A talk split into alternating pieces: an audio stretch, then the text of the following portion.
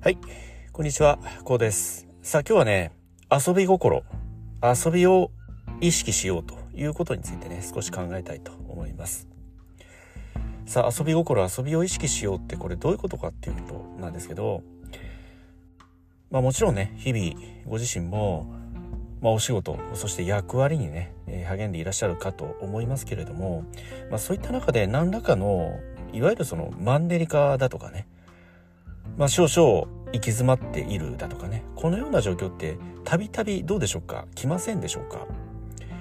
まあそういった時にね、まあ、僕が真っ先に心がけることというのは遊び心がねあるだろうか？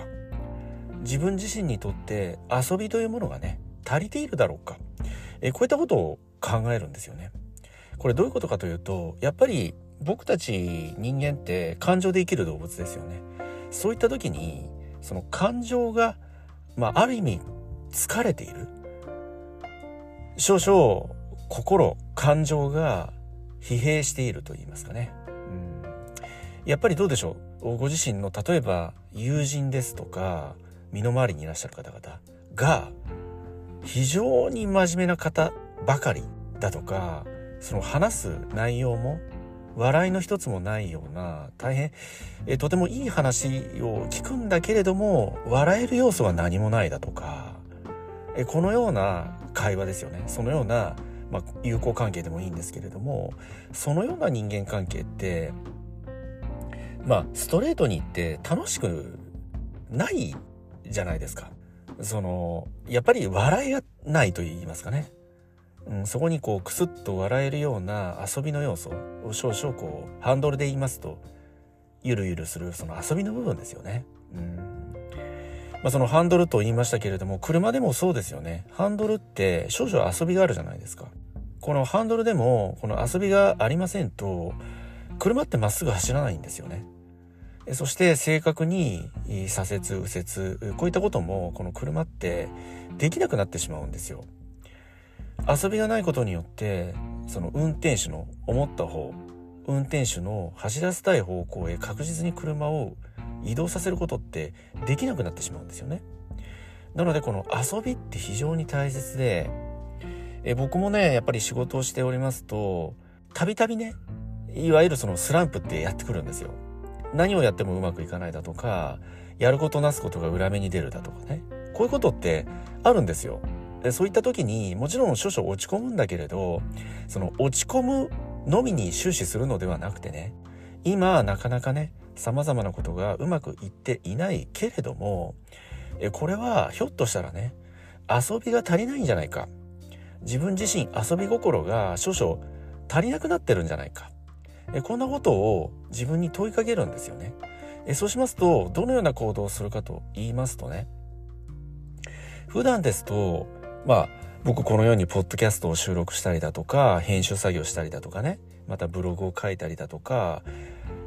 まあそのようなね発信に対するネタ探しをしたりだとかねえこのようなことに終始するんですよね。まあ、それが学びであったり読書であったりね様々な情報収集も様々なことがあるんですけれどそこにひょっとしたらね遊び心が足りないんじゃないかってこんなことを考えるんですよね。その言い方を変えますとそのクソ真面目になってはいないだろうかとえこのことを自分に問いかけるんですよ。その自分が例えば他人を見た時にそれが友達でも兄弟でも親でもいいんですけれど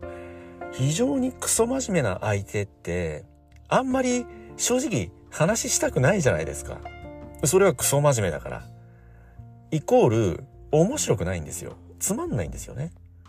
そうですよね。例えばテレビでお笑い番組なんかね、見ますとやっぱり笑えるじゃないですか。まあ、そこには自分では到底思いもつかないような驚きがあったり、意表をつかれるような発想がそこにあるから笑えるわけじゃないですか。うんえなので、そのようなクスッと少々笑ってしまうような遊び心といいますかね。遊びの感覚。え少々緩んだようなイメージですよね。えそういった遊びが普段のねプライベートこういったところに足りていないんじゃないかってこんなことをね考えてそして自分のやりたいこと普段だったらポッドキャストを収録したりブログを書いたりねネタを探したりするんだけれどそこはちょっと目線を変えて例えば今日はサウナに入りたいなだとか今日はこれまでね、え、少々我慢していたテレビゲームをね、え、今日はたっぷりやろうかなだとかまた見たかった映画をねもう見まくろうだとかこのような自分の中の声ですよね。それインナーチャイルドなんていう言い方も聞いたことあるかと思うんですけれどその自分の中の子供心ですよね。表現を変えますと自分が例えば小学校の低学年だとか幼稚園ぐらいの年代の頃の自分を思い浮かべるんですよ。その目をつむっていただいてそのまぶたの向こうにねその頃の自分を思い浮かべていただいてその頃の自分その自分が今何をしたいだろうってその頃の自分が今目の前にいるねその頃の幼い頃の自分が今自分に対してねどんなことを訴えてるんだろうってこんなことを考えるんですよ。そうしますと素直な自分の今やりたい欲求だとか思いっていうものが出てくるはずなんですよね。その素直な思い。まあ、例えば先ほどの例で言いますと映画が見たいなだとかテレビゲームがやりたいなだとか今日は一日ゆっくりしてゴロゴロしていたいなだとかこのような普段だったらちょっとやっぱりこう我慢してしまう。普段だったらいやいやそんな怠けててはいけないんだってこんなように横にこう避けてしまうような自分の素直な思いを思い切って実践してみるということなんですよね。少々ね罪悪感が出てくるんですよ。まあ普段からね、学び好き、勉強好きな方ほど、非常に強い罪悪感を感じるはずなんですけれど、もうそこは思い切ってね、そこはぐっともう、それこそそこは見ないように。今日は自分の子供心、自分の本当の思いに耳を傾けね、で、それを行動していくんだと。それを実践していくんだといった一つの決意。そして行動していく。でそうしますと、そのように過ごした一日、その翌日は、とてもなんだか晴れやかな気持ちになっているはずなんですよね。ぜひこの変化を感じていただきたいんですけれど、まあこれちなみにこれ僕の感覚で言いますと実は昨日僕は一日自分のやりたいことに従って過ごしたんですよ。映画を見たりテレビゲームをやったりねゴロゴロしたりしました。でそしてゆっくりお風呂に浸かるだとかねこのようなことをして一日過ごしたんですよね。振り返ってみますと昨日という一日の中に学びの時間ってほぼなかったんですよね。ところが今日今このポッドキャストを今収録してるんですけど非常に晴れやかなんですよ。その例えば昨日一日あ無限に過ごしちゃったなだとか学び勉強しなかったなだとかそのような後悔が意外にないんですよね。その自分の心の声やりたい声にやりたい思い、やりたい感情、えこういうことがやりたいんだっていう感情、素直な思いに従ったことによる爽快感といいますかね。うん。なんだかこう忘れかけていたような感覚。えこういった感覚に今、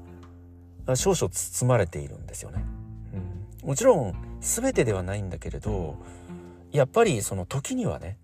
このような少々こう肩の力を抜く。そして自分の本当の思い、インナーチャイルドの声に耳を傾けるということがね、これからまだまだ続きます長い人生においてね、やっぱり時にはね、自分の本当の思い、心の声に従って、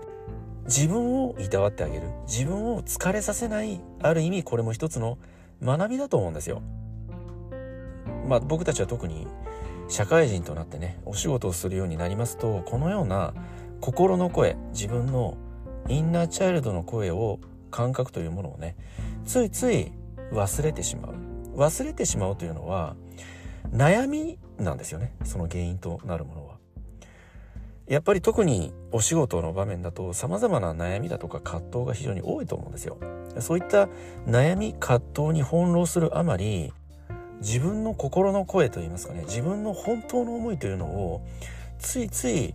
悩みという蓋で塞いでしまうと言いますかね。見ないようにしてしまうんですよね。今自分は悩んでいるんだからそのような、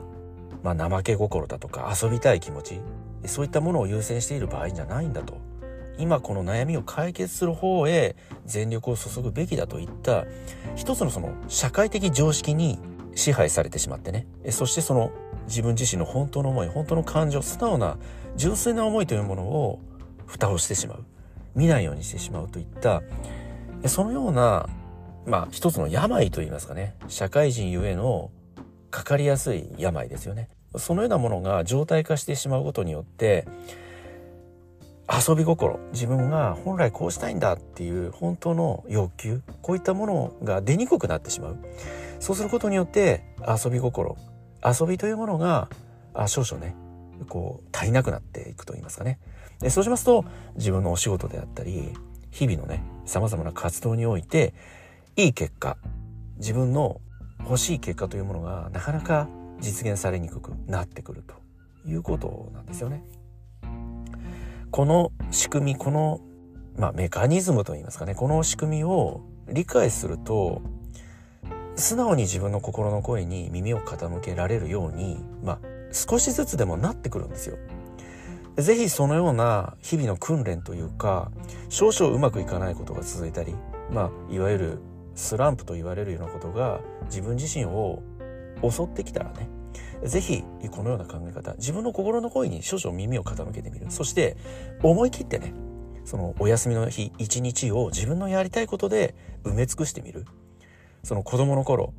幼稚園だとか小学校のね低学年ぐらいの頃の非常にこう世の中ってキラキラしてねとても輝いていた時代。そのような時代の自分の声に耳を傾けてみる。そのような自分って誰しも心の中にいます。それがインナーチャイルドというものであってね、自分の本当の思い、素直な思い、自分が今やりたいこと、こうしたいんだっていう、そこに計算って何もないんですよ。ぜひそのような心の声を日々聞く訓練、えー、日々聞くね、習慣というものをね、ぜひ持っていただいてね、この遊び心、遊びというものをね、日々の生活の中に、えできるだけ多くね、取り込んでいただきたい。え取り入れてね、言っていただきたいと。このように考えておりますけれどもね、えこのような考え方、どのようにね、お考えになられますでしょうか。はい、今日はこの辺りでね、終わりにしたいと思います。今回の内容が何らかの気づきやヒントになればね、え大変幸いと考えております。ではまた次回お会いいたしましょう。ありがとうございました。